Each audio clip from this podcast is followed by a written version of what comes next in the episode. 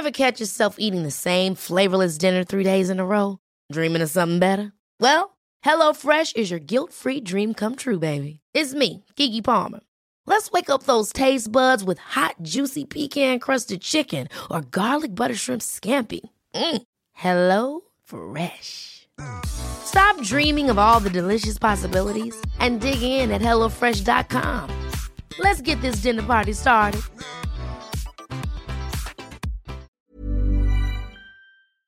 Se van acercando las vacaciones y si tienes un bebé en casa, seguro que te preocupa cómo organizar sus comidas durante los viajes, los días de playa o las salidas a la montaña. Una opción cómoda y muy socorrida son los potitos de Nutriben, porque saben cuánto te preocupa dar a tu bebé tarritos nutritivos y con todas las garantías. Los potitos se preparan aquí en España con los mejores ingredientes, como frutas, verduras, carnes o pescados, y solo emplean aceite de oliva virgen extra. Esos ingredientes tal cual se trituran, cocinan y se envasan al vacío para su correcta conservación. Y ya sabes que igual de importantes son los ingredientes que lleva un alimento como los que no lleva. Los potitos de Nutriben son tarritos que no contienen sal, azúcares añadidos, almidón, colorantes, conservantes, gluten o aceite de palma. Recuerda que los únicos potitos son de Nutriben. Gracias a Nutriben y a su marca Potitos por apoyar los buenos contenidos en este podcast.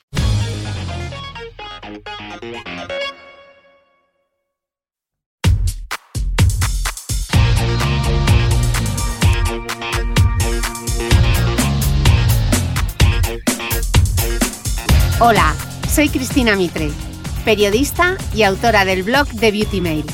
Bienvenidos a mi podcast, donde todas las semanas charlaré con los mejores expertos de la cosmética, la nutrición, el fitness y el bienestar, para que te sientas bien y te veas mejor.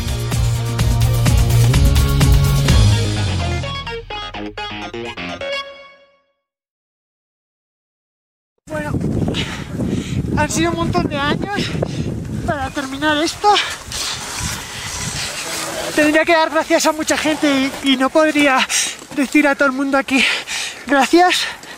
Gracias a todos, a todo el mundo que ha estado ahí, a mi familia, a mis amigos, a todos los que habéis hecho posible que terminen los 14 miles, Los que se han quedado en el camino también. todo el mundo que se ha quedado en el camino. Han sido muchos, eh.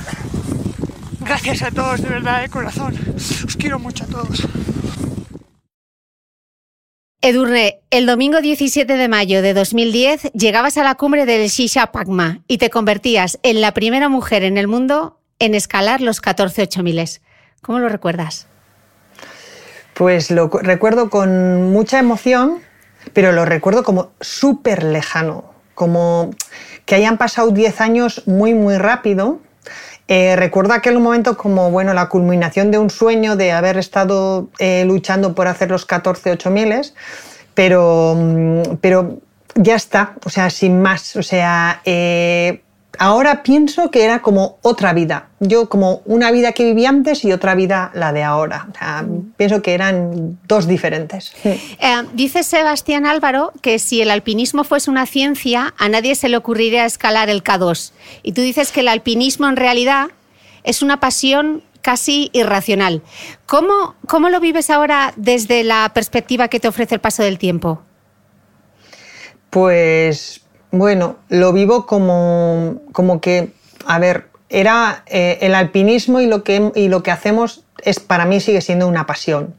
Y es verdad, si empiezas a pensar que por qué lo hacemos y por qué nos subimos allí, eh, puedo entender que mucha gente piense que estamos locos y que no es nada, nada racional, ¿no? Porque total subimos para bajar. Eh, ¿Y para qué subimos, no? Pero subimos porque mm, es, un- es una, forma de vida. eh, el otro día hablaba sobre la felicidad, ¿no? Y lo que- alguien eh, quizás puede decir, eh, Edurne siente felicidad escalando esas montañas y, sí, o sea, la sensación de felicidad y de libertad que me daba escalar ese tipo de montañas es difícil de encontrarlo en otras cosas ahora. Y luego es poner a prueba el límite, ¿no? Decías en tu libro que, que, la montaña es uno de los últimos límites en este mundo eh, en el que ya se ha logrado todo tipo de hazañas, ¿no? Ahora es muy difícil saber dónde está el límite, ¿no? Y la montaña sigue siendo un límite. Sí, o sea, el límite, eh, o sea, es muy difícil saber dónde está el límite, pero la montaña siempre te va a poner, o sea, te va a poner eh, a ti mismo a, superarte ese límite que tienes, ¿no? Además, eh, cuando tú crees que, no lo tienes porque, porque eres alguien que, que, practica o hace algo mucho tiempo y que crees que ya tienes todo visto, un día te sorprende y todavía te pone más al límite. Yo recuerdo en los 14 miles Em, mm, al final te relajas, te relajas de decir tengo mucha experiencia, ya sé hacer esto, eh, bueno, nada me puede sorprender y, bueno, pues ya está todo controlado. Mm. Pues no, o sea, hasta el último momento la montaña me puso a prueba siempre, siempre. Decía Maya Valdemoro en este podcast que, que ella sigue echando de menos a esa Amaya competitiva, esa adrenalina, ese quedarse vacía, exhausta después de un entrenamiento. ¿Tú echas de menos a la Edurne de hace 10 años? Sí, mucho. O sea, he hecho muchísimo de menos. Eh, em, Hubo una época, bueno, al principio, al principio una, persona termina eh, cansada de, lo que hace y, del peso, de la responsabilidad de la mochila que puede cargar el haber estado 10 años en el foco de, haber estado escalando y ahí delante, ¿no? Pero a, medida de que pasa el tiempo, eh, echas mucho de menos, echas de menos, echo de menos esa sensación que te sudan las manos cuando tienes algo enfrente cuando estás en un campo base y ves allí arriba la montaña y tienes una sensación entre miedo y ganas de subir. Entonces, ese sudor, esa, eh, esta, no sé, como esta presión de ansiedad aquí es lo que echo de menos. Hmm. Em, estamos hablando de la hora, pero a mí me, gustaría ir al pasado y en tu libro, en 14 veces 8000, eh, recuerdas que em, la montaña no era tan solo un pasatiempo cuando empezaste, sino que fue algo así como una vía de escape, una tabla de salvación, la posibilidad de vivir una vida más acorde con lo que era tu, manera de ser, ¿no? Empiezas a, a escalar a los 14 años y de manera totalmente accidental. ¿Cómo lo recuerdas? Lo, recuerdo como, una como la libertad. O sea, para mí aquello fue la puerta a la libertad y a la felicidad.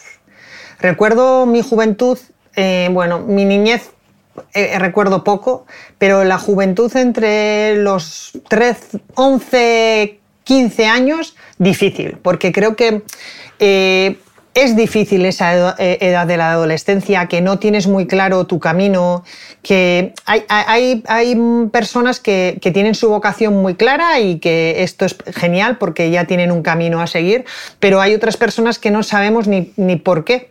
Y entonces intentamos seguir el camino que los demás, o por lo menos tu entorno y tu sociedad, quiere que, que sigas, ¿no? Porque es así, porque yo tenía, yo en mi casa todo el mundo era ingeniero, entonces va, ¿por qué no? Pues habrá que seguir ingeniería y estas cosas, ¿no? Y yo no, encontraba ahí la felicidad, tampoco no encontraba la felicidad en estos años en ser como eran mis amigas. A mí eh, me sentía un, un, poco un bicho raro, ¿no? Era de estas niñas que destacaba bien poco, de que los tíos pasaban de ella. Eh, yo sufría en esas cosas. Y encontré por casualidad la montaña, eh, porque, mm, bueno, pues nos eh, tuvimos la oportunidad de podernos apuntarnos a un curso de, de, escalada en un club de montaña. Nos apuntamos porque en aquel momento a mí y a mis amigas nos gustaba el chico que daba el cursillo. O sea, era lo único que te importaba con 14 años. Los chavales y que te hagan caso y que seas que seas tú la que él te ha elegido a ti. O sea, es que es así. O sea, todavía vivimos en una sociedad que parece que nos tienen que elegir, ¿no? Y, bueno, pues allí estabas entre, competías con tus amigas a ver a quién le iba a elegir aquel chaval, ¿no? Gracias a Dios nos apuntamos en la escalada porque queríamos ver a ver si aquel tío nos hacía caso, no nos hizo caso a ninguna, perfecto, fue genial. Mis amigas dejaron la montaña cuando dijeron este tío no nos hace ni caso, pero entonces a mí se me abrió un mundo. Se me abrió un mundo donde a mí me sentía libre. Mi madre dice, y todavía sigue diciendo, que en ese momento a los 15 años cambiaron a su hija. O sea, ella vio un cambio brutal de ser una niña súper cohibida a, a, ser libre. Y en 1998 vas por primera vez eh, al Himalaya recuerdas que fue tu primer 8000 y a punto estuvo de ser el último. Y sin embargo, el 23 de mayo del 2001, eh, poco antes de las 11 de la mañana, coronas la cima del mundo. Haces cumbre en el Everest. O sea, brutal. Sí, o sea, mi vida yo no sabía para dónde ir. O sea, eh, si tú me hubieras preguntado en ese momento, aquel primer año, en el año 98, cuando nos vamos a la primera expedición a una al Himalaya, por supuesto que yo no pensaba en ser alpinista profesional, ni escalar los 14 8000, ni en aquel momento pensaría que algún día iría, tres años después estaría en la cumbre del Everest, seguro. Pero bueno, a mí en el año 98 salió la oportunidad de, conocer los Himalayas. Eh, apenas tenía veintipico años, veintipocos años. Eh, mis padres me apoyaron el poder ir a una expedición que ellos no sabían ni, dónde, la magnitud del Himalaya no lo sabían y tú te entonces no era como ahora porque ahora tú estás em, eh, en, o sea, tú estás en el, en, el, en el campo base del Everest y puedes hablar directamente en casa. Nosotros entonces te ibas dos meses y medio de casa y no sabían nada hasta que no volvías. Y si te había pasado algo no tenían ni idea. Lo cual, allí me fui. Y, bueno, pues eh, aquello fue una expedición para mí abrirse el mundo, a, viajar, a conocer nueva gente. En aquel campamento base conocí una expedición italiana y bueno, me, enamoré de, una, de, un chico, tuvimos una relación en el yo siempre digo que si aquella relación no hubiera empezado aquel campo base, eh, nunca hubiera terminado los 14 miles ni hubiera seguido escalando, porque luego fui al Everest porque él era escalador profesional y me dijo, venga, vamos a escalar y vamos al Everest. Pero nunca sabes dónde está lo que te depara el, día siguiente. Mm. Em, seguro que te lo han preguntado muchísimas veces y sé que has hablado de ello en tu libro, pero ¿qué siente uno cuando de repente está en la cima del Everest? Pues yo había hecho, me había hecho mi imagen. Seguramente como cada, cualquiera que, se imagine un día estar en la cumbre eh, del Everest en, en, el techo del mundo, ¿no? Yo me había hecho una imagen de, que, de felicidad, de, de la plenitud dentro, de decir ya estoy, de llorar, de abrazar a la persona con la que estás allí. Y de repente llegué y no era nada de todo esto era como frío, como venga Durne, muévete, hay que bajar, hay que sacar la foto cuanto antes y hay que salir cuanto antes de aquí. Yo, a ver, pero ya, ya. Entonces fue, siempre digo que la cumbre del Everest fue decepcionante en parte, porque, porque aquello que me había, aquella película que te montas tú, o sea, pues no, no fue. Y dije, pues vaya. Menuda decepción. Pero pese a eso, seguiste y te tocaba bajar, que eso es lo peor. Sí, sí. O sea, y, claro, por supuesto, es que esto es el, problema. Te das cuenta que cuando has llegado a una cumbre, lo que te queda es bajar. Y que muy bien, que has subido y que tienes la cumbre en el bolsillo, pero que todo lo que has subido tienes que bajar y encima cuesta mucho más, porque has dado toda tu energía para subir.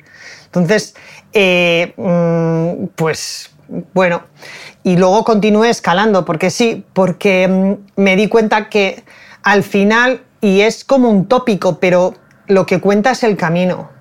Y en una expedición que tú vengas con la cumbre es la guinda del pastel, pero lo que vives en el, en el camino cuando, cuando estás desde que organizas, desde que entrenas, desde que sueñas con, con, el viaje, con todo, hasta que lo haces, eso es, es que cada minuto hay que disfrutarlo. Mm. De eso me gustaría hablar ahora, sobre el azar y el esfuerzo, ¿no? Dices en el libro cuántas cosas hacemos, cuántas montañas escalamos, cuántas personas conocemos y luego nos hacemos la ilusión de que ya lo sabíamos cuando todo comenzó, ¿no? Y dices que el azar existe, pero que no crees que nadie pueda decir que una carrera exitosa, una serie de hazañas, una trayectoria de méritos pueda deberse únicamente a una red de casualidades que tiene que haber una determinación. Sí, o sea, yo creo que es una es un, em, tienes, o sea, tú tienes que tener una actitud para que las cosas ocurran. Mm. las cosas no ocurren porque sí. Una cosa es que luego tú tienes el azar, que la suerte te acompañe, que estés en el momento adecuado para la, para la... Pero yo, o sea, yo antes te decía, si no hubiera encontrado a aquella persona en el campo base de mi primera expedición, seguramente que Durne, seguro te lo puedo decir Cristina, no hubiera terminado los 14 ni hubiera seguido escalando, seguro, porque mis compañeros no siguieron. Pero claro, había que ir a esa primera expedición. Hay que ir a esa primera expedición. Hay que plantearse con 22 años cogerse e irse a una expedición al Himalaya y lo que todo eso requiere. Lo cual, nada, nada nadie te regala nada.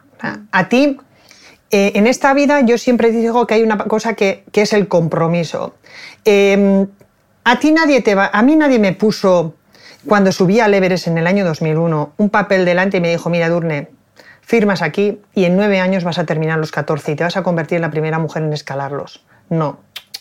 O sea, eh, no es así. O sea, aquí tienes que, tienes que trabajar, tienes que demostrar, tienes que hacer... Y luego hay una, una, serie de casualidades porque yo creo que, que, bueno, pues también hay una, una, parte de suerte porque muchos de esos 8.000 de los 14, yo tengo la suerte de haber ido al K2, una de las montañas más peligrosas del mundo, y subirla primer, al primer intento lo cual hay una parte tuya, pero hay otra parte creo que también de tener un poco de, suerte, ¿no? Sí, pero, con, un gran peaje también, subiste el K2, perdiste dos dedos de los pies, eh, o sea que no fue un paseo, con mucho sacrificio. ¿Qué, ha sido lo que más te ha costado eh, para llegar hasta aquí, Edurne? Todo lo que, como que seguramente a, todo el mundo que bueno, que mete toda su energía en, algo, ¿no? Como yo, pues, en, encontrar mi camino y, en hacer los 14, 8 miles. Todo lo que tienes que dejar de lado. Mm. A ver, em, yo empecé a los 24, eh, terminé a los 36, los 14, o sea, entre, entre que hice el primero y esto. Y, y ahí hay una parte en la que la juventud, tus amigos, eh, las, las fiestas, bueno, otro plan, pero bueno, ya eras feliz, o sea, ya eres feliz haciendo lo que a ti te mm. llena. Entonces, y, y, luego ya como mujer sí que he tenido que dejar muchas cosas de lado que me han pesado, que me han pesado el tener que el plantearte una relación, eh, el, tener, el plantearte ser madre, muchas cosas que para, para mí era obvio que cuando estaba en plena carrera eh, eran imposibles de hacer. Mm. De hecho, era algo de lo que te quería preguntar ahora, porque eh, durante buena parte de tu carrera tienes un diálogo interior por el que pasan muchísimas mujeres y en tu libro hablas de eh, una pelea casi en la que una parte de ti decía que la montaña ya se había terminado, que la montaña era la culpable de que no tuvieras una vida más estable y mm, y, que claro, que te, veías siempre con ese continuo dilema, ¿no? Incluso que cuando estabas subiendo el K2, con todo el riesgo que implicaba, que te preguntabas, ¿y qué hago yo aquí? Si lo que quiero es volver y estar con mi novio, vivir como una persona normal y fundar una familia, ¿no? Eh, mm. ¿Tiene sentido em, que nos mortifiquemos preguntándonos si podemos tenerlo todo? Uh, qué pregunta. Porque cuántas mujeres hay, ¿no? Mm, en esa situación que tú, que tú vivías, Edurne. muchas. O sea, yo estaba escalando montañas, pero hay muchas otras mujeres que están haciendo otro tipo de cosas, cualquiera, que han elegido su camino, que están trabajando para, para no sé, para tener su futuro, para lo que sea, o simplemente muchísimas. Y sí que nos morti... Bueno, mm, al final es una cuestión en el que decimos que que, a ver, eh, eh, eh, dice que, el mundo va cambiando para nosotras, ¿no? Pero va cambiando muy relativamente. Obviamente que nuestra, mi vida y la que tuvo mi abuela no es la misma. Pero no hay tanta diferencia, no hay tanta diferencia porque todavía para hacer este tipo de cosas nos martirizamos nosotras mismas. Yo a los 31 años, cuando estaba en plena carrera, era de las mujeres en el mundo que más montañas de 8.000 metros había subido y no le iba tan mal. Tenía me trabajaba en un programa de televisión, en Al filo de lo imposible, me iban bien las cosas, pum.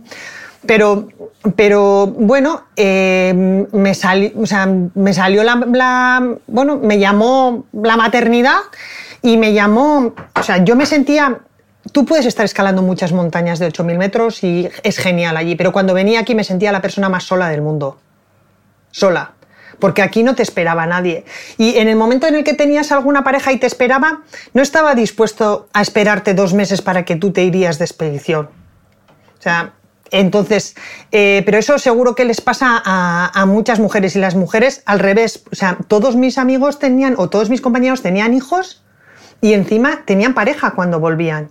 Y, y a mí nada me, mm, bueno, no se sostenía nada. Entonces empiezas a hacerte este tipo de preguntas. Si estás haciendo, o no eres muy egoísta, si no estás haciendo tú, tú bueno, eh, si el camino que tú has elegido es el, adecuado. Y ves tu entorno y aunque creamos que somos una sociedad muy progre y muy adelantada, no es así. Porque bueno, pues tus amigas casi todas ya se habían casado, casi todas ya tenían hijas. Escuchas a tu abuela que se te va a pasar el arroz, que tu madre, o no sé qué. Y llega un momento en el que dices, oye, pues, oye, pero me voy a quedar sola. Y yo ahí caí en un agujero negro, negro en el año 2006. Sí, de eso quiero que, que, hablemos, que hablemos luego y que, y que nos lo cuentes. Em, hablas mucho en el libro también, que me parece muy interesante, eh, todo lo que tiene que ver con la toma de decisiones. Eh, que dices que la vida, tanto a la hora de capitanear un equipo como las cuestiones logísticas que de una expedición de montaña, que aunque pueda ser muy diferente al, al ámbito de una empresa, a veces se exigen soluciones parecidas, que hay que tomar decisiones de manera rápida. Y el otro día en un directo de Instagram escuchaba a un chico que se llama Julián Isla de la Fundación Síndrome de Dravet y él decía que cuando él aprendió, eh, aprendió a pilotar, lo primero que le dijeron fue pilota el avión. Olvídate de todos los ruidos que hay en el avión. Pilota el avión. Eh, es una situación que viven también mucho los bomberos, ¿no? que tienen que tomar decisiones de manera muy rápida. ¿Cómo te entrenaste tú para eso, Edurne? Pues la verdad es que no, o sea, eh, pues yo creo que, es innato. Al final la vida te lleva a situaciones extremas que, mm, que te toman, eh, que te llevan a tomar las decisiones en ese momento y, que no hay nada más. O sea, vives unos, momentos tan extremos que, que, ni tú sabes que tienes esa capacidad de tomar esas decisiones y de decidir en ese momento dado. Mm. Entonces, eh, yo he sufrido, o sea, he sufrido muchas cosas, he tenido accidentes y, y por ejemplo, o sea, ¿cuántos habremos pensado cuando empezabas a conducir y estas cosas que nunca me pase un accidente, qué voy a hacer, no voy a saber cómo esto? Pero si lo pasas, o sea, las personas tenemos una capacidad de reacción que ni sabemos nosotros de hacer. Entonces es difícil de entrenar esto. O sea, yo no lo entrenaba, sino que las situaciones me, me hicieron vivir situaciones en las que no había más. O sea, que para salvarte tienes que, tienes que tirar para adelante y, tomar las decisiones en, muy poco, en muy pocos segundos. ¿no? Entonces, eso es difícil de entrenar. Puedo decir que en algunas ocasiones sí que, sí que te la, te la bueno, yo me, yo me bueno, no sé si eh, eh, me, me, pongo en situación que me puede ocurrir eso y qué soluciones tomaría. Sí que lo tomo, sí que hago. Imagínate si estás escalando una montaña de 8.000 metros, estás encordado a alguien y esa persona fallece y tú te quedas allí, eh, o, cómo vas a reaccionar, sí que te lo has preparado tú, pero nadie te lo ha ayudado. O sea, mm. y, luego cuando la reacción que tienes, pues es un poco debido a la experiencia. Mm. Y luego la, gestión del miedo y la incertidumbre, ¿no? Pones un ejemplo en el libro que es que me dejó impactada. Decías que uno planta la tienda en el emplazamiento que cree más adecuado, pero a la montaña no siempre se puede controlar por dónde te va a caer la próxima. O sea, esa, gestionar la incertidumbre y en este momento en el que estamos viviendo ahora, en plena crisis del coronavirus, eh, hay que ser muy montañero, ¿no? Bueno, eh, no, o sea, eh, es verdad, o sea, nosotros plantábamos la tienda y tú no sabes dónde. Bueno, puede ser que donde la hayas plantado es el sitio que menos riesgo puede haber, pero eso no quita en el que cuando, cuando estés tú dentro de la tienda a la noche y estés escuchando avalanchas, estés eh, diciendo, por favor, que esta no me caiga encima. Eh, y, estás ahí dentro de la tienda esperando, esperando, uff, no, esta ha pasado, ¿no? Entonces, es, es, no es fácil gestionar esa incertidumbre y mucho menos eh, eh, en el momento que estamos, que estamos viviendo, ¿no? Y la incertidumbre esta nos lleva a, que tengamos miedo y nos va y nos lleva, o sea, em, una de los, uno de los grandes problemas es que el desconocimiento que tenemos de lo que estamos viviendo y de lo que nos viene después, porque es totalmente desconocido, no lo sabemos. O sea, eh, mm, eso nos, nos produce mucho miedo. Siempre aprendí que el miedo no es mal compañero. O sea, tener miedo no es malo. Edurne Pasaban ha escalado los 14 8000 y en los 14 8000 ha tenido miedo en las 26 expediciones. Y eso no soy ni más ni menos por haber tenido miedo. O sea, creo que, que no hay personas que, que no tengan miedo, sino que personas que no saben gestionar ese miedo. Lo único que ese miedo sí que hemos aprendido a que no se convierta en, en pánico. Porque cuando el miedo se, se convierte en pánico, que puede pasar en la situación que estemos, nos vamos a bloquear. Y ahí ya no hay marcha atrás. Entonces, eh, situaciones, a mí me ha pasado estar ayudando a una persona, esperarle a 8.600 metros a ir a darle una cuerda porque le teníamos que sacar de donde estaba y enfrente a nosotros a, a, 4 metros despeñarse 3.000 metros. Me acuerdo, tenía 24 años, todavía no había subido ni una montaña a 8.000 metros, estaba intentando el Everest. En aquel momento entré o sea, mi miedo se convirtió en pánico, me puse a gritar y menos mal que la persona que estaba conmigo, éramos dos, me cogió, me, dio dos tortas y dijo, ahora solo tenemos que hacer una cosa y es bajar nosotros de aquí bien. Y, es eso, hay que, hay que controlarlo, intentar controlarlo. Pilotar el avión, ¿no? Que decía mm. Julián. Mm. Em, junto con la toma de decisiones, viene también el, arrepentimiento, ¿no? El ¿y si? Esa eterna pregunta, ¿y si hubiese? Y tú dices que en la montaña los comportamientos no se pueden juzgar como se hace en la vida cotidiana, que estás a 7.000 metros y muchas veces se tienen que tomar decisiones marcadas por sentido práctico que son dolorosas pero necesarias. Esto es una lección de vida brutal, Edurne. Bueno, eh, es verdad, hay momentos extremos en el que tienes que tomar las decisiones y, nunca vas a saber lo que tú dices y si hubiera sido y si hubiera hecho. Con eso no te puedes creer que está hecho, punto, se acabó. Y cuando la tienes que tomar, yo siempre he dicho que lo más importante, lo más importante es escuchar a tu instinto, que tengas la capacidad de escuchar a tu instinto. Nosotros, yo me he tenido que, mira, estábamos cruzando para llegar a la cumbre del Daulagiri, una de las montañas, eh, había que hacer una había que pasar una travesía 200 metros de un punto a otro, casi en llano, un poco vertical. Ah, eso sí, si te, caí, si te patinabas en esa travesía de 200 metros, precipitabas 3.500 metros, lo cual no podías fallar. Cuando yo llegué a la entrada de esa travesía junto a un grupo, en el año 2001, junto a un grupo de italianos, no teníamos cuerdas, no teníamos nada. Allí aquello eras, eras tú y la montaña. Los chicos italianos tenían mucha confianza en sí y buenos escaladores y pasaron. Entonces me dijeron, Edurne, venga, vamos. Yo no me, o sea, hay algo en mí que decía, no pases, Edurne. Claro, en ese momento cuando tú ves, cuando vas con cinco personas más, sois seis, y esas cinco personas, estamos a 200 metros de la cumbre, ¿eh? Les ves que están llegando a la cumbre y tú no eres capaz de pasar ese lado, e, esa travesía. En ese momento tú te, crees la peor persona del mundo. Tú no sirves para nada, no eres buena escaladora, ¿para qué haces esto? Más te vuelves a la... Yo me bajé, me di la vuelta, me bajé, me fui a mi tienda y lo primero que te haces es tirarte todas las piedras encima, decir, ves, es que tú no vales para esto. Pero, eh, cao, había que subir y había que volver a bajar. De aquellos cinco que fueron a la cumbre, llegaron al campamento tres, de vuelta solamente cuatro, porque uno se precipitó.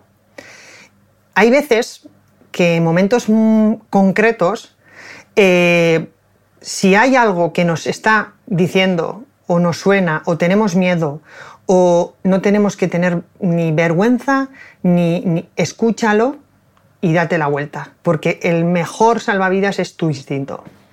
Mm. ¿Y has tenido algún momento de, arrepentimiento? ¿Hay algo de lo que te arrepientas? ¿O has sabido pasar página? He sabido pasar página. Yo sí te diría, ¿de qué me arrepiento? ¿De cosas que he hecho en la montaña? Eh, creo que no. Creo que no. O sea, eh, seguramente que he sabido, si algo, si he hecho algún error, espero que haya sabido aprender de, lo que, de, esos errores, pero no me arrepiento de ninguna decisión que haya tomado. Eh, creo, de hecho, las veces que me he tenido que volver a casa y he tenido presión en ¿eh? los últimos años ¿eh? para ser los primeros en terminar los 14 y esto, en algún momento podía pensar en el que, joder, es que eh, pues podía haber apretado más o podía haber hecho más o lo que sea. Eh, y de hecho no terminé la primera, fui la segunda, porque, eh, porque una chica coreana terminó, terminó antes que yo y luego es verdad que le quitaron la cumbre y esto. Pero no tenía ningún arrepentimiento de haber dicho, pues igual, pues ves, aquel año si hubiéramos insistido más, hubiéramos hecho aquella cumbre y hubiéramos sido los primeros. Nunca he tenido esa sensación. Creo que vivir con arrepentimiento no es bueno, no. ¿Te hubiese dado igual después de todo el esfuerzo no haber sido la primera? Sí.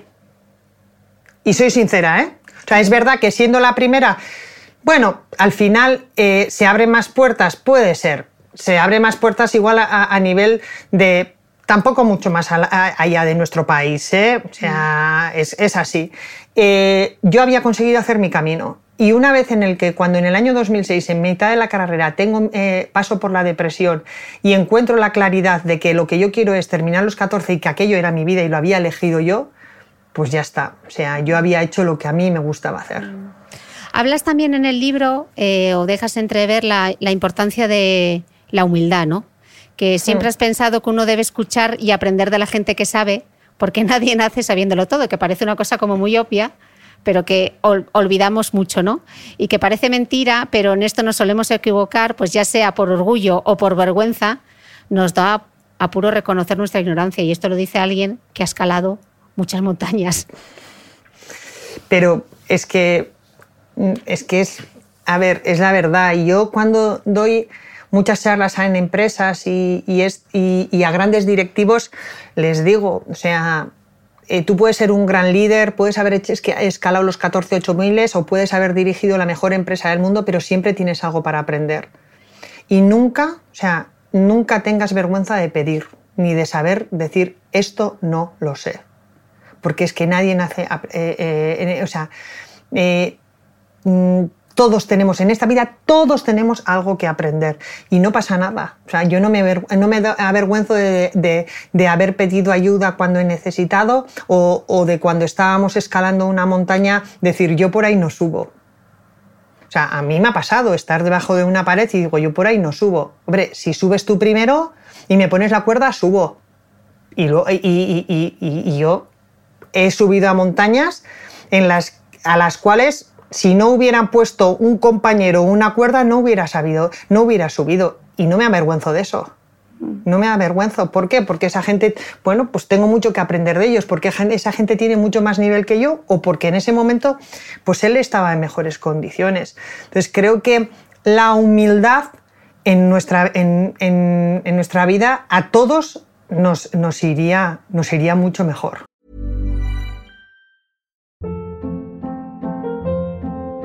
Hold up. What was that? Boring. No flavor. That was as bad as those leftovers you ate all week. Kiki Palmer here, and it's time to say hello to something fresh and guilt-free. Hello Fresh. Jazz up dinner with pecan-crusted chicken or garlic butter shrimp scampi. Now that's music to my mouth. Hello Fresh. Let's get this dinner party started. Discover all the delicious possibilities at hellofresh.com. ¿Sabías que los bebés son capaces de autorregularse y comer lo que necesitan? Hasta el primer año, la leche ha de ser su alimento principal, bien sea lactancia materna o artificial, y poco a poco podrán ir probando diferentes texturas y alimentos. Ahora, con buena temperatura, a todos nos gusta salir más de casa, y en verano pasamos mucho tiempo fuera, en la playa, la montaña o recorriendo el mundo. Si tienes un bebé que ya ha empezado con la alimentación complementaria, para esos momentos puedes contar con los diferentes tarritos que ofrece Potitos. Hay recetas para bebés desde 4 y 6 meses y solo llevan ingredientes como frutas, verduras, carnes o pescados que se trituran y se envasan tal cual.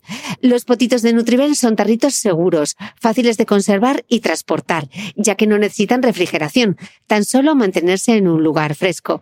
Se calientan en microondas o al baño María, sin conservantes ni azúcares añadidos. Gracias a Nutriben y a su marca por ser nuestro mecenas del mes.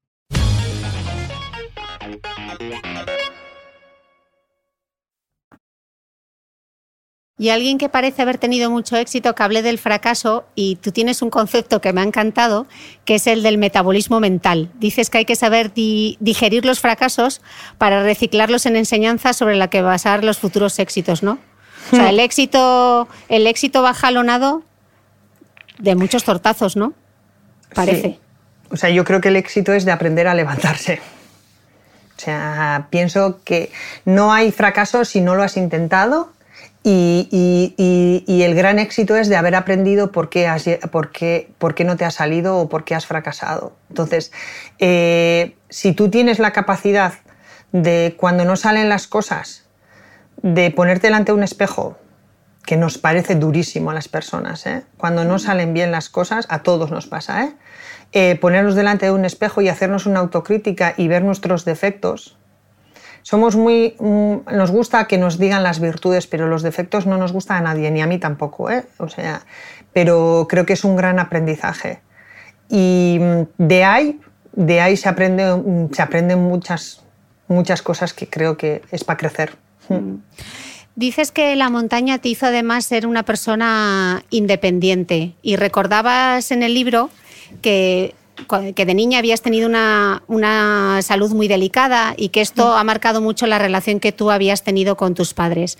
Eh, ¿Cómo era esa relación, Edurne? ¿Y qué te dio la montaña? totalmente dependiente de mi madre. O sea, fui una niña bastante enferma hasta los seis años. Eso hizo una autoprotección de mi madre brutal y muy dependiente de ella. Y, y, bueno, por supuesto, en el colegio de, tu profe- de la profesora y en un momento dado de una amiga en concreto. Entonces, la montaña me dio como la libertad. O sea, creo que la autoprotección está, está bien, porque al final a unos niños los, eh, pues, pues bueno, y si sale un niño enfermo, como en, en mi caso, pues que, eh, que, que nos protegieran, pero eso me bloqueó muchas cosas a, a, no sé, a ser libre. Entonces la montaña me dio esa sensación de tomar las decisiones por mí misma, por sentirme libre, por muchas cosas que, que, que antes no pude experimentar. Y luego la montaña te volvió a dar esa sensación de independencia, eh, cuentas en el libro, de ponerte tú al mando en 2002, eh, cuando fuiste al Choyu, ¿no? Sí. ¿Qué pasó en esa época? Bueno, pues en esa época una cosa que nos parece que, nos pasa mucho a, muchas mujeres, ¿no? Yo empiezo a escalar con, con, con hombres. Eh, enseguida encuentro a mi pareja para empezar a escalar en, el Himalaya, un tío muy fuerte, un chico italiano. Entonces, pues bueno, las expediciones más o menos eran fluidas, me iba con él, pum, pam, pam. Pero en el año 2000, 2002, eh, a principios del año 2002, la relación, pum, se corta. Eh, se corta y ya no tenemos relación, entonces eh, llega un momento, entonces digo yo, pues vale, pues ya se ha terminado los Himalayas, ya no puedo escalar, como no voy con él. Y esto es una de las cosas que me preguntan un montón de, mujeres, ¿no? Que, que hacen deporte igual con sus parejas o que van al monte con sus parejas a escalar o lo que sea y me preguntan, jo, es que he dejado, mi novio me ha dejado o lo hemos dejado y ahora no voy a poder ir. Entonces yo me quedé en ese, en ese momento en el que había hecho el Everest en el año 2001 y en el año 2002 se terminan las expediciones. Entonces entro en un, en digo, ahora pues ya se ha terminado todo y no, pues ya está, como no tengo este tío no voy a escalar, ¿no? Entonces en el año 2002 eh, digo, pues no puede ser. O sea, yo tengo que, a mí me gusta esto, es donde me siento bien, es donde soy feliz, yendo, organizando, yendo a expedición y escalando. Y decidí ir al Choyu en el año 2002, que consideran una de las montañas más fáciles de los 14, ¿no? Entonces digo, mira, yo tengo que, tengo que seguir, tengo una lista de 8000, este dicen que es el más fácil, tengo experiencia, ¿por qué no voy a ir sola? ¿Por qué no? ¿Por qué? Bueno, pues es verdad, este tío no está, pero yo creo que ya tengo la capacidad de, de, de, de, poder ir sola. Y muchas veces, entonces te das cuenta que esa confianza en una misma no la tienes. O sea, que entonces tienes que, bueno, pues yo dije, pues ¿por qué no? no? Y para mí en, en la expedición del Choyo en el año 2002 es eh, recuperar la confianza en mí misma y en decir, pues sí, puedo escalar y puedo organizarme las expediciones yo sola. Y en un deporte que es eminentemente masculino, eh, ¿tú cómo has hecho para integrarte, Durne? ¿O siempre te has sentido integrada? ¿Cómo ha sido la relación con ellos? La relación con mis compañeros siempre ha sido bastante buena. Eh, eh, es verdad que me han respetado mucho y he tenido mucha suerte porque me consideraban un, una persona más de, de, la expedición y no había diferencia alguna en ese aspecto, ¿no? Pero al principio sí que he tenido que demostrar más que otros. o sea, más que, que, que, mis compañeros eh, hombres. Em, al principio, cuando tú empiezas a escalar y, pues no te, no te, invitan tan fácil a una expedición, a ser miembro en una expedición, por el hecho de ser mujer, o estás en un campamento base y oyes eh, eh, bueno, comentarios como yo recuerdo que en el año 99 aún tenía, no había hecho ni el Everest todavía, estaba haciendo esos primeros intentos porque antes de hacer el, el, el Everest, cumbre en el Everest en el año 2001 hice cuatro expediciones. Lo cual, en una de ellas, un día pues en el campo base yo había subido hasta los 7.000 metros y había bajado ese mismo día hasta el campamento base, hasta, hasta los 6.000. Y una persona se acercó a mí y me dijo, ¿en cuánto tiempo has subido al campamento, al campamento hasta los 7.000? Y dije, mira, cuatro horas y media. Y entonces, comentarios como, bueno, va, entonces si esta ha subido en cuatro horas y media, yo mañana calculo que haré unas cuatro horitas o una cosa así. Y yo digo, bueno, pero a ver, pero ¿por qué? O sea, ¿en qué te basas en, esto? ¿no? Este tipo de comentarios sí que tuve que escuchar al principio. Pero sin ¿Y más. ¿Esos comentarios te hacían crecerte o te hacían perder la confianza en ti misma? Buf, pasaba de ellos, totalmente me hacían crecer. Decía, eh, qué, vacía persona que no, ha entendido nada de qué va el mundo. Porque una de las cosas que, la montaña no entiende, no entiende sexos, no entiende si mañana va a ser, bueno o malo, o si tú estás más preparado o, qué, o no. Me, hacían seguramente crecer más y decir, mira, pues mira, la próxima en vez de cuatro horas y media voy a subir en cuatro y a ver si tú eres capaz de subir en tres y media. Porque sí, esos comentarios te hacen crecer, yo creo, sí. Eh, me gustaría hablar, Edurne, de, la muerte, porque en tu deporte, que es algo que no pasa en muchos deportes, es algo que está muy presente. Decías que en el Himalaya la tragedia siempre acecha a la vuelta de la esquina, ¿no? Tras la siguiente roca al atravesar la inmediata cornisa de nieve. ¿Cómo se vive con eso? Pues es, a ver, es difícil, de, es difícil de, expresar cómo se vive y sobre todo es difícil que alguien te entienda cómo se vive con la muerte. Mm. Yo no pretendo que nadie entienda porque, porque realmente eh, hay muchísima gente que nos dice, ¿cómo podéis volver después de, haber eh, sufrido un accidente? ¿no? Eh, yo, la, cuando nosotros, a ver, hay dos partes. Cuando una, eh, si hablamos, eh, la muerte en sí en una expedición y en el deporte que nosotros hacemos, eh, no hablamos de ello. O sea, cuando nosotros estamos en una expedición, el tema de la muerte yo creo que lo llevamos cada uno muy, muy interiorizado. O sea, en un campamento base, cuando se pasan días y días y días, no se habla de la muerte. Y mm, seguramente que cada uno de nosotros de alguna manera sí que lo tiene dentro y piensa, ¿no? Pero cuando te aparece y cuando aparece cerca, cuando vas a una expedición y en, lugar de venir de, has ido cinco y vuelves a casa cuatro, cuando en el campamento base tienes que recoger porque el cuerpo de, tu compañero se ha quedado arriba y bajas al campo base y tienes que recoger todas sus pertenencias, meterlas en un, en un bidón grande y, volverte a España con aquello y contar lo que ha pasado, es, bastante duro. Pero he aprendido que, mm, no sé, eh, la, vida, la vida continúa. Eh, mm, la muerte es una cosa en la que todos vamos a tener y, va a llegar. Y es verdad que ni yo no yo quiero morirme como murieron mis abuelos con noventa y pico años rodeado de su familia y en casa. Yo no quiero morirme en la montaña, lo tengo clarísimo. Pero sabemos que que cuando lo practicamos tenemos ese, ese boleto más que me puede pasar. Pero somos, y es difícil que alguien entienda, ¿eh? somos tan felices haciendo lo que a alguien le gusta realmente. O sea, la felicidad es encontrar tu camino y esa sensación que a ti te hace estar pleno. Y si tú eso lo sientes escalando, pues, pues dices, eh, entiendo que alguien no me entienda, pero yo aquí soy feliz, prefiero estar aquí haciendo esto que no otra cosa. Lo que pasa que a veces la, la, muerte os encuentra en mitad de una montaña y todavía tenéis que bajar. Hmm. Ah, bueno, esto eh, sí, o sea, a mí me... Mira, mi mayor, a mí, mi mayor accidente no pasó en el Himalaya, pasó aquí en los Pirineos. Nosotros fuimos ¿no? Con tres amigos, ¿no? Sí. Nosotros fuimos cinco personas a, escalar la norte del Tallón un sábado, el día 13 de, enero de 2007. y éramos tres amigos con los todos los fines de semana escalábamos juntos. Si no era el Pirineo, era no sé dónde y estas cosas. Y hacíamos, ya habíamos comenzado a hacer expediciones conjuntamente. Y mm, nos fuimos a hacer la Norte del Tallón.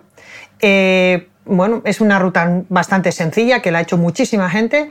Y, bueno, pues mm, fuimos cinco y volvimos a casa solamente dos. Tres de ellos se despeñaron y fallecieron. Cuando te pasa eso y estás tú en la pared, porque yo recuerdo perfectamente, estábamos a unos 400 metros, una pared de 400, ya habíamos escalado, y yo estaba en un punto eh, con una, en una, especie de lo que se llama reunión parada, dándole cuerda a la persona que iba enganchada a mi cuerda, que estaba escalando por encima, y estaba esperando a que él llegara a un punto para que yo subiera. Entonces a mi lado llegó mi otro compañero que venía con otras dos personas en la misma cuerda, enganchados. Estábamos hablando, decimos, joder, ya vamos a llegar enseguida arriba, y esa persona que estaba a mi lado desapareció. Cayó, se despeñó. Alguno de los otros dos seguramente se patinó y arrastró a, los tres. O sea, lo cual, tres de mis mejores amigos desaparecieron en un segundo. Eh, miré a mi compañero que estaba arriba y le dije, ¿y ahora? O sea, es un momento, es que no tienes palabras, dices, ¿y ahora? Y tú te encuentras en una pared que tienes que salir. Y dices, en aquel momento te conviertes la persona más egoísta del mundo. Yo me sentía súper egoísta, porque no me salía ninguna lágrima. Yo sabía que mis tres mejores amigos habían muerto. Porque es obvio, tú te despeñas y, y ya sabemos lo que pasa. Pero tú en ese momento solo piensas en ti, solo piensas en el que tienes que salir de allí, tienes que bajar y tienes que salir con vida. Y tienes que desescalar todo lo que has de esto para bajar abajo y encontrarte un pastel debajo de la pared increíble. Pues sacas fuerzas, sacas fuerzas de algún sitio que no sé de dónde son. Y, yo decía, me sentía egoísta porque decía, no lloras, no. Luego cuando todo termina y te llegas a casa, claro, te hundes, ¿eh? pero en ese momento solamente encuentras la fuerza para salvar tu vida. ¿Y cuántas veces por tu cabeza ha pasado ese segundo, Edurne? ¿Cuántas veces has hecho así y ya no le has visto? Muchas veces, muchas veces. Pero he tenido lo mejor del mundo. Que las familias de estas personas eran las familias más maravillosas del mundo. Porque cuando tú bajas de un sitio así, lo único que tú quieres, cuando vas a llamar por teléfono a decirles que han perdido a sus hijos, a sus maridos y a sus padres, porque ellos, algunos de ellos tenían niños muy pequeños, que yo les he visto crecer ahora, em, tú te sientes la persona más egoísta del mundo porque tú no eres el que va ahí dentro, sino que va tu compañero.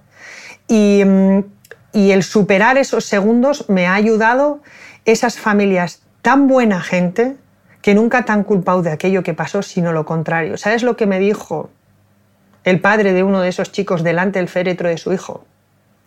Me dijo, Edurne, tu vida continúa. Tienes que ser feliz. Creo que es el mejor regalo que te pueden hacer. Te voy a hacer otra pregunta. Em, vamos, a cambiar de, vamos a cambiar el tono. Em, quiero que cuentes una anécdota que me hizo muchísima gracia. Te llevaste a tu madre de trekking 15 días al Everest. Sí. No sé yo si lo que pretendías es que tu madre entendiese esa pasión tuya por la montaña. Pero ¿qué, qué pasó en el campo base? ¡Buf! Que me avergoncé de mi madre. Eh, eh, bueno, llevé a mi madre al, campo base del Everest porque de alguna manera quería, ver, quería enseñarle a dónde íbamos. Porque a veces pasa que cuando la gente va a escalar al Himalaya, y me ha pasado en alguna otra ocasión, que cuando perdemos o, pasa algo, la gente pregunta, ¿cómo no puede recuperar el cuerpo de mi hijo o cómo puede pasar esto? Entonces, no se pueden dar cuenta de la magnitud de la grandeza que son los Himalaya y de lo que cuesta allí las cosas, ¿no? Entonces, para mí era importante que mi, que mi madre iría a ver aquello, para que sabría dónde se movía su hija. Luego, yo creo que fue peor el que supiera, porque creo que después de aquello, de, entonces sufrió más. Pero bueno. Entonces yo la llevo al campo base del Everest y le dio el mal de altura a mi madre. Y claro, yo llegaba al campo base del Everest a saludar a un montón de gente que conocías allí en el campo base, ¿no? Entonces, pues tú te ibas a poner allí tu medalla, que vienes con tu madre y estas cosas. Y a mi madre con un mal de altura del 15. Y ella que, pero, pero, pero, pero, pero, o sea, besando a todos los porteadores, a todos los sherpas, y yo, mamá, pero por favor, o sea, que, que, que, que estamos llegando aquí. La pobre le hice sufrir en aquella expedición. Tiene buen recuerdo ahora, ¿eh? pero entonces me hubiera matado. y ahora que tú eres madre, eh, ¿entiendes por lo que pasaba la tuya? Sí, ahora sí. Yo por eso, o sea, menos mal que tuve la... Mira, cuando a mí, en el, cuando tengo 31 años y me, y me entra eso de que quiero ser madre y, me acuerdo perfectamente que me reuní con una chica alpinista eh, eh, francesa, eh, Catherine Destivel, y ella tenía un niño entonces de 8 años y me dijo, Edurne, tu vida cambiará un montón. Y para mí era un referente del mundo de la escalada esta chavala. ¿eh? Me decía, ahora yo no quiero salir más de 15 días y cuando me voy a hacer una vía difícil, el riesgo lo valoro diferente. Increíble lo que ha cambiado. Increíble. O sea, ahora cuando entro en Bilbao en el aeropuerto y el, el avión se mueve, me pongo histérica. Me pongo histérica. Me doy hasta vergüenza. Entonces cambia muchísimo, mucho. eh, me gustaría hablar ahora contigo de, lo has adelantado tú un poco antes, de la vulnerabilidad. Dices en el libro que muchas veces las personas que hemos logrado alguna cosa especial o única transmitimos una sensación de gran fortaleza mental, ¿no? Y sin embargo, en enero de 2016 tú sufres la mayor de las crisis y caes en una profunda depresión. Em, parece que esta depresión que sufres viene de una dependencia afectiva que era casi patológica, ¿no? ¿Nos lo puedes, nos lo puedes contar, Edurne? Sí. Eh, eh, bueno, como tú has dicho, a mí empiezo a preguntarme muchas cosas. Yo entonces eh, estaba en medio de la carrera deportiva y no, pues me apasionaba mucho lo que, lo que hacía y mm, tenía entonces una pareja y la verdad es que bueno, la relación se rompe y entonces me empecé a hacer muchas preguntas. Culpaba a la montaña de, a ver, de, todo lo que me estaba pasando, ¿no? De que, de que bueno, pues eh, mm, las parejas me dejasen, no tenía la vida que tenían mis amigas, se casaban, tenían hijos, yo estaba centrada en escalar montañas, todo el mundo te escuchas que es que eres muy egoísta, si nadie te va a querer y estas cosas, y, y ahí caí en el agujero de la depresión que me tuvo cuatro meses en un hospital ingresada. Mm. De hecho, no, no escalo en esa época, no voy al, Himalaya en esa época. ¿no? Mm. Y es verdad que tú puedes tener una armadura o, puedes ver, eh, todo el mundo puede pensar que por delante, que delante, que tú eres una persona muy fuerte. Los psicólogos y los psiquiatras hasta lo decían, me lo decían. Eh, eh, no entendemos cómo Em, esa imagen que das de una persona valiente, una persona que se enfrenta a, esas montañas, tenga tanta debilidad y tanta, bueno, que sea tan débil por dentro, ¿no? Y, a ver, que una cosa es lo que, lo que podemos ver o lo que puede ver la gente desde fuera y luego al final todos somos humanos. O sea, dentro de cada persona, cada persona hay un corazón, unos sentimientos y cuando todo eso se, complica, pues puedes encaerte en el agujero más negro del mundo. Mm. Hmm. ¿Recuerdas en el libro que tú siempre tenías que ser como la chica buena, que caía bien a todo el mundo, de la que la gente hablaba bien? Eh, y me pregunto ahora si con el auge de las redes sociales, los likes y esa necesidad que parece que tenemos todos de gustar al otro, ¿habrá gente en una situación similar a esa que pasaste tú? ¿Y, qué les dirías? Seguramente, seguro que hay personas como estas. O sea, puf, ahí hay un trabajo muy grande porque a mí también me pasa. O sea, yo cada vez que tú pones algo en redes, a ver, la dependencia afectiva, tú, a, mí me detectaron dependencia afectiva hacia todo el mundo, hacia la pareja que ya en aquel momento que me deja y es detonante a, a entrarme en una depresión, pero tengo dependencia afectiva de que quiero gustar a todo el mundo y no se puede gustar a todo el mundo. O sea, esto Edurne lo tiene que pararse muchas veces al día de hoy con 47 años que va a cumplir y, darse cuenta, ah, marcha atrás. Entonces, eh, cuando pones una foto o un esto, solamente el estar esperando a que cuántos likes vas a tener o que tus comentarios sean positivos, seguramente hay muchísima gente eh, que, que sufre esto. A ver, creo que eso es un trabajo difícil, pero que cada uno tenemos que gestionarlo la mejor manera posible. Eh, no podemos gustar a todo el mundo. Y estoy dando una lección que a veces a mí me cuesta. O sea, me cuesta eh, mm, hacer frente. Eh, al final, no todo el mundo tiene que estar de acuerdo con nosotros o no a todo el mundo le tienes que gustar lo que tú, lo que tú publicas o lo que a ti te gusta hacer. Mm. Simplemente sí, yo he aprendido a, pasar de todo. O sea, mm. tienes que hacerte una coraza y, ser más fuerte que esto, si no, no vives. ¿eh? Dices que, que realmente que tú sigues siendo así, que tu carácter, que es como esa mochila que llevas en la espalda, pero que has desarrollado estrategias y herramientas que te ayudan en esos momentos. ¿Qué, estrategias en concreto eh, dirías que has desarrollado? Eh, o al menos es la conciencia. Es, eh, sí, sobre todo el no el pasar más, o sea, el, pasar del tengo la capacidad de que cuando algo me duele, cuando escucho algo que no me gusta escuchar, eh, simplemente, o sea, pensar mañana será otro día, punto, se acabó, olvídate, pasa página, pasa página, pasa página. Eh, bueno, esa capacidad de pasar página y que ese dolor se quede ahí y punto, y ya está. Y es simplemente cerrar ese libro constantemente, o sea, estás cerrando o tirando de la ventana cosas que te, que, te pesan muchísimo en la mochila. Y hay días que cuesta más, hay días que tres o cuatro días no duermes, hay otros días que un día, eh, al día siguiente ya se te ha olvidado y, al final hay una de las cosas en la que el tiempo...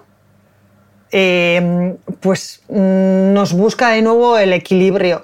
Hay para algunas cosas que necesitamos, que necesitamos más tiempo para curar esa herida y otras veces enseguida. Entonces mm. sí que he aprendido a saber, pues me va a costar o saber cuánto, cuánto tiempo me va a costar hacer, o sea, mm. eh, gestionar ese tiempo, ¿no? Sin dolor eh, o el, mejor, el, menor dolor posible. Bueno, no sé si quieres hablar de ello, pero como lo mencionas en, en el libro, em, en el libro escribes que hay un día que te sientes tan sola y tan desgraciada que era como una desesperación tan intensa que quisiste terminar con todo. ¿Qué pasó, Edurne? Pues es esto, cuando tú tienes mucha, mucha pena, mucha ansiedad, cuando tú realmente estás en el agujero más negro, pues eh, yo intenté quitarme la vida un par de veces. Es, yo siempre diré que las personas que intentamos, que hemos intentado quitarnos la vida y las personas que han conseguido quitarse la vida, seguramente si les propusieran una marcha atrás todos lo cogerían. Lo único que cuando tú tienes tanto es el dolor que tú tienes aquí que no ves nada más que solución. La solución es irte de este mundo. Y solo lo ves así. Y es así, es que es así. Yo recuerdo momentos en, el que, en los cuales estaba tan mal, tan mal, que tú, o sea, al final tú te autoconvences de decir, bueno, da igual, es que siempre hay una solución y la solución es morirte. Y entonces, eh, eso, eso es claro, una vez que lo has vivido, lo empiezas a entender en que, que realmente tú no quieres esa solución, pero no encuentras ninguna más. Por eso es tan importante, tan, tan importante, que las personas que se encuentran en esa situación eh, eh, sepan pedir la ayuda y a veces ni ellos saben lo que les pasa, ni, los, ni las personas que tienen al lado saben muy bien lo que le pasa, porque a mis padres esto les pilló como de nuevo, tampoco habíamos tenido ninguna cosa, ninguna enfermedad eh, mental en mi casa, nadie había sufrido depresión entonces, y les vino como, entonces, eh, no negar, o sea, la gente nos, no avergonzarnos de esto, o sea, es una enfermedad que, que, que causa mucho dolor, que es muy común, muy, muy común. ¿Quién no tiene ahora mismo de los que nos están escuchando a alguien conocido que, está sufriendo o que ha sufrido esto? Y no avergonzarse, no avergonzarse. Yo me acuerdo que cuando mis padres me dejaron, me dejaron en, un, en el psiquiátrico, mi hermano, mi padre y mi, madre, volvían de, a, su casa y mi hermano le hizo parar al coche a mi padre diciéndole, papá, date la vuelta que a Durne no le podemos dejar allí, ¿qué van a decir? No se puede vivir con esto. O sea, ¿Qué van a decir? Nos da igual. O sea, nosotros necesitamos ayuda. Y la ayuda es necesaria en estos momentos. Entonces, no hay que avergonzarse de lo que estás sufriendo, lo contrario. O sea, es que si no, no vas a salir de, este agujero. Déjate ayudar y ayuda, sin vergüenza. ¿Y a ti te parecía imposible estar, estar así, Edurne, con la fuerza mental que tenías, escalando montañas, que estar en ese pozo... Me parecía increíble. Me parecía, decía, pero ¿dónde estoy? O sea, mira, yo entré un día, eh, un, 6, el día de Reyes, el 6 de enero en el, en el hospital. Me había pasado todas las navidades escalando en hielo en los Alpes. Escalar en hielo es escalar vertical, en paredes, jugándote la vida. Y tres días después estaba en un hospital haciendo punto bobo. Haciendo, bueno, me obligaban a hacer punto que a mí no me gustaba, que al final, después de tantos meses allí, hasta aprendí. Pero, pero decía, ¿pero qué hago aquí? Entonces llega un momento en el que dices, puf, es tal el que hago aquí, tengo que salir tengo que salir y me da igual cómo, que tengo que tomar pastillas, me las tomo, que tengo que pedir ayuda, me las tomo, que tengo que ir, enseguida vi que, había que salir de allí. Y, no es tan fácil, ¿eh? porque hay buenos momentos, malos momentos, momentos que tiras la toalla y así. Pero creo que un buen acompañamiento y la gente que tienes al lado que te apoye es primordial, primordial. Es súper importante la gente que tienes a tu alrededor. Mm. ¿Y desde entonces has, has vuelto a tener algún episodio? Sí, sí que he tenido algún. Al final, eh, yo soy muy consciente de que soy una persona que ha sufrido en un momento dado una enfermedad que le puede volver y hemos he tenido algún otro episodio más tarde, no tan fuerte como esto. ¿Por qué?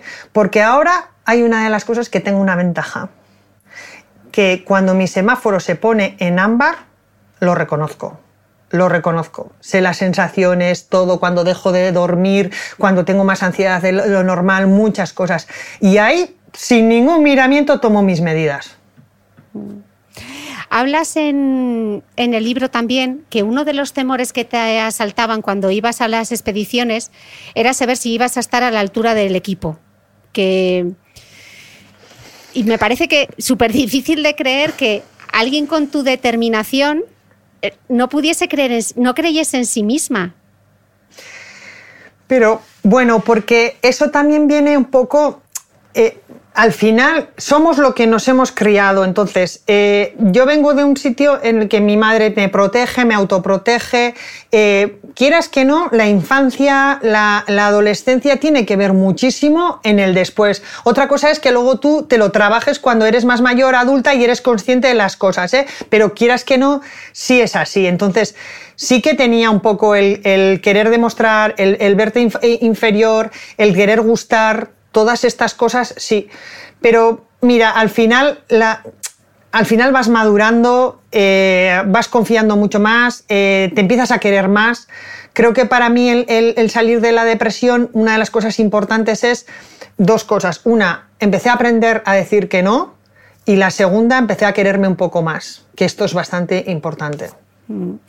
Eh, dices en el libro pones un, ejemplo que me parece muy bonito y dices que cada uno tiene que encontrar su 8000 su proyecto que le ayude a superar los obstáculos y avanzar, ¿no? Para tener esa, porque muchas veces preguntan, ¿cómo tener más confianza en uno mismo?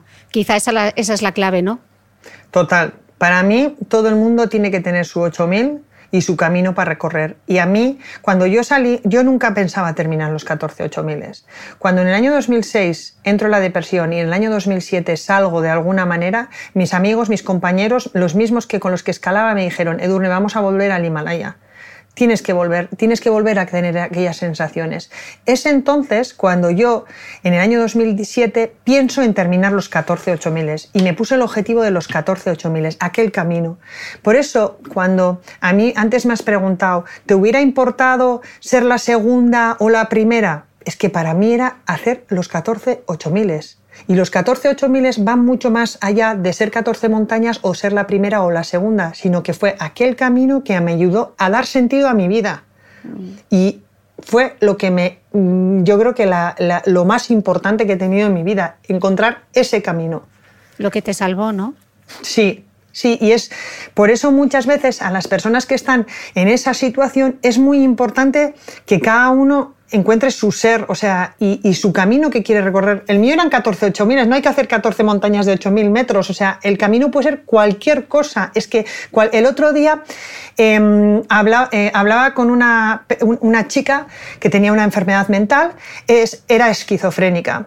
Em, los problemas que da esa enfermedad mental son muy grandes y el camino de esta chavala era tan bonito su objetivo en su vida era, ella vivía en Bilbao y algún día poder vivir sola en Madrid. Y lo conseguirá, sé que lo conseguirá. Entonces, eso es el camino de ella. Me gustaría hablar ahora del camino hacia el éxito y recordar algo que te dijo, eh, a ver si lo pronuncio bien, Reynold Messner, que es el quizá el mejor alpinista de toda la historia, el primer hombre en ascender el Everest sin oxígeno y el primero que completó los 14 8000. Al poco de llegar tú de Nepal, tras completar tú tus 14 8000, te escribió y te dijo que lo importante era la vida y no haber terminado los 14 8000. Tenía toda la razón. Lo, importante es eh, estar para contarlo. Creo que, que lo importante en esta vida no es lo que hagas, sino que lo puedas contar y estar aquí para que lo puedas contar. Por eso te decía en el que para mí lo más importante es que a mis nietos, si algún día los tengo porque he sido madre tarde, pueda contar todas estas historias.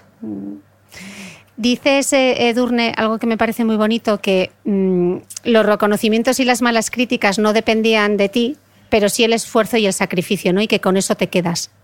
Total. O sea, críticas nos van a criticar a todo el mundo. Mm. Tenemos que vivir con esta mochila. Hagas lo que hagas en esta vida, porque es así. Entonces, yo me quedo con el camino que yo he recorrido, con, creo, que, creo que con mucha pasión, creo que con humildad y que, y que y lo que he hecho lo he hecho porque, porque era feliz haciéndolo. Entonces, todo lo demás siempre vamos a tener a gente que no nos gusta y esto, pero si yo tengo mi conciencia bien tranquila y he sido feliz. Mm. Eh, terminas el libro diciendo que eh, siempre hay un nuevo reto a la vuelta de la esquina tú has tardado, te has tomado tu tiempo para, para el nuevo reto, que me parece muy bien. Y ese nuevo reto eh, está en Nepal, en la región de Saipal, donde viajas. Esta fue tu primera expedición desde, desde 2011-2010. Y viajas allí para denunciar la discriminación y la falta de derechos que sufren las mujeres en esta zona. Y de ese proyecto nace un documental que se llama Chapaudi, Cuéntanoslo un poco, porque es una historia súper bonita. Pues como tú has dicho, ¿no? hasta, hasta el año 2018 no tuve la oportunidad de volver a una gran expedición, y este año 2018, pues fue no solamente, eh, aquella expedición no tenía una parte solamente deportiva, tenía una parte social muy importante, ¿no? Y era dar visibilidad a las mujeres en una región eh, bastante remota de Nepal, lo que le llaman el Far West, porque las mujeres, primero esa zona es una zona en la que no van casi expediciones, eh, ha, estado muy, ha estado bastante cerrada para todo tema de permisos de trekkings y de montaña y es una zona eh, que las mujeres sufren una discriminación por el hecho de ser mujer, en el que bueno, la, religión eh, dominante en esa zona es el hinduismo y una, eh, una de las tradiciones hinduistas muy antiguas y, y, muy arraigadas en esa zona es que las mujeres durante el momento que tenemos el periodo, los cuatro días, bueno, al final que las mujeres, porque tenemos el periodo, somos impuras y las cuatro días que tenemos eh, el periodo no podemos estar en contacto con nadie. Entonces, en esa zona, em, a las mujeres, los cuatro días que tienen la regla, les expulsan de sus hogares a unas chabolas, a, unas, eh, a unos sitios muy pequeños, unas chozas horribles a vivir esos cuatro días y a pasar esos cuatro días, sin contacto con nadie. No pueden cocinar con su familia, nada, hacen unos pequeños fuegos. ¿Y mm, qué ocurre? Que en, esos, en, esos, en esas chozas, pues inhalan humos, muchas veces les pican animales y fallecen. Muchas veces también tienen que ir con niños recién nacidos, porque ellas se quedan al cuidado de esos niños y les llevan a esas chozas a esos niños. Entonces, queríamos dar, quería dar visibilidad a ese problema y sobre todo en esa zona y dar la oportunidad a un grupo de mujeres para, para que empezarían un cambio, no, no, simplemente decirles eso está mal, sino que serían ellas las, las que controlan eh, el cambio del futuro de, de, esa zona. Entonces hicimos una expedición a una montaña que se llamaba Saipal, de allí ha salido el documental que se llama Chaupadi y para dar visibilidad al mundo de la situación y también para empoderar a esas mujeres y, darle oportunidad a cuatro chicas a subir aquella montaña que la tenían prohibida, porque además ellos dicen que al ser las mujeres impuras no podemos escalar, no podemos escalar donde viven los dioses. Y las diosas que ellos halagan son mujeres y viven, eh, eh, es que es todo tan contradictorio que te dices, madre mía. Entonces nos costó mucho encontrar esas cuatro chicas, que sus padres les, les dieran el permiso para poder ir a escalar y, y, bueno, pues fue el primer paso en el año 2018. Eh, hemos conseguido desde entonces hasta aquí eh, poder traer a siete niñas eh, del Valle a, estudiar a Kamandú porque estamos completamente convencidos que el cambio tiene que venir desde la educación desde que ellas mismas decidan hacer ese cambio, porque en esa zona no saben ni, cómo es el organismo de una mujer, no saben que nosotras realmente cada mes ah, tenemos una menstruación y por qué tenemos. Entonces, el cambio tiene que venir desde la educación, no de imponer esto no se hace. No creemos en eso, creemos que el cambio lo tienen que dar ellos y nosotros pues hemos puesto nuestro granito de arena. ¿Y cómo puede ver la gente el documental Edurne o colaborar en el proyecto? Pues eh, eh, en, la Fundación eh, Montañeros para el Himalaya Edurne Pasaban, ahí está toda la información. El documental se puso en televisión española y ahora estoy, estoy dando, bueno, antes de que el confinamiento, pues de diferentes ayuntamientos y, casas de cultura me están llamando para ponerlo y yo pues encantada voy y, toda la gente que quiera colaborar, al final lo que nosotros trabajamos trabajamos es en, dar educación a estas niñas y, nuestro objetivo es poco a poco pues, que tener más niñas en Kathmandu estudiando para que sean un poco ellas el motor del cambio. Mm, pues ojalá que la historia de Sanguita, de Lakshmi, de Pavitra y de Saraswati llegue a todo el mundo, Edurne. Eh, muchísimas gracias por dedicarme este tiempo, por, por, abrirme tu casa, tu corazón y tu todo. Me has emocionado mucho Hemos tardado en grabar, pero finalmente lo hemos logrado, coronavirus mediante. Gracias, gracias Edurne, y espero volver a charlar contigo pronto. Seguro. Gracias a ti, Cristina. Un abrazo. No olvides que todas las notas de este capítulo están en mi blog de beautymail.es. Además, si no quieres perderte ningún capítulo del podcast de Cristina Mitre, suscríbete a thebeautymail.es y a cualquiera de las aplicaciones en las que puedes escuchar mi podcast, como Spreaker, Apple Podcast, Spotify, Evox y YouTube. Solo tienes que buscar el podcast de Cristina Mitre y darle a suscribir. Y un último favor, si entras en iTunes y me dejas un comentario y además me regalas unas estrellas, ayudas a que este podcast tenga cada vez más visibilidad y pueda seguir creciendo. Te espero el próximo domingo con una nueva entrega del podcast de Cristina Mitre.